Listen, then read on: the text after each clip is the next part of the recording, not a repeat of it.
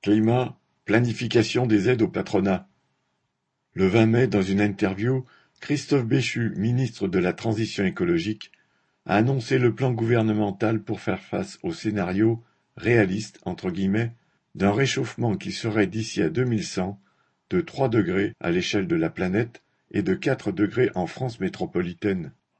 En novembre dernier, le même ministre annonçait pourtant fièrement sur son site citation COP 27, l'objectif de limiter le réchauffement climatique à 1,5 degré a été préservé. Fin citation. À l'issue de la grand-messe annuelle numérotée des chefs d'État consacrés au climat.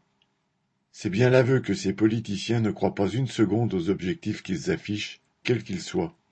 De son côté, lundi 22 mai, en présidant un Conseil national de la transition écologique, la première ministre Elisabeth Borne, entourée de pas moins de dix ministres, a mis en scène une prétendue planification écologique en vue de réduire de moitié les émissions de gaz à effet de serre d'ici 2030.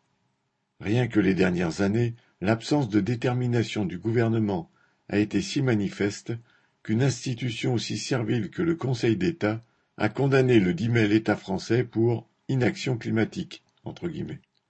Borne n'a présenté pour l'instant aucune mesure concrète. Elle a annoncé que tout le monde fera un effort.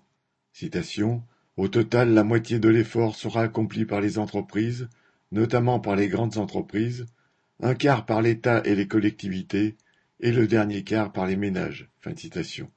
Pour les entreprises, l'effort consistera à tendre la main.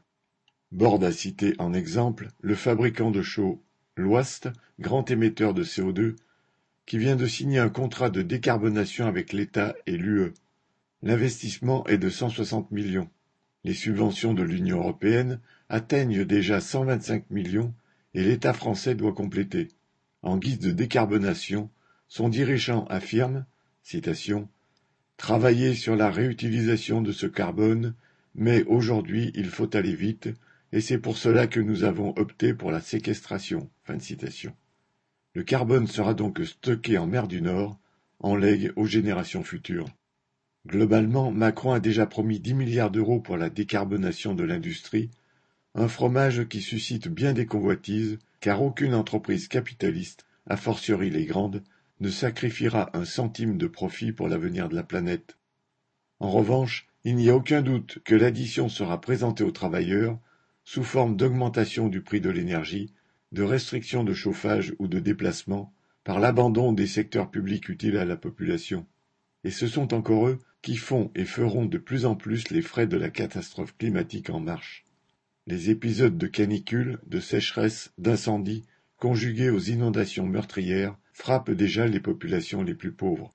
La seule planification à la portée d'un gouvernement dans le cadre d'une économie de marché consiste à subventionner les capitalistes d'une main et à rançonner les travailleurs de l'autre. Agir contre le dérèglement climatique et ses conséquences sur les populations est indispensable et urgent. Mais le préalable nécessaire est d'exproprier la classe capitaliste. Christian Bernac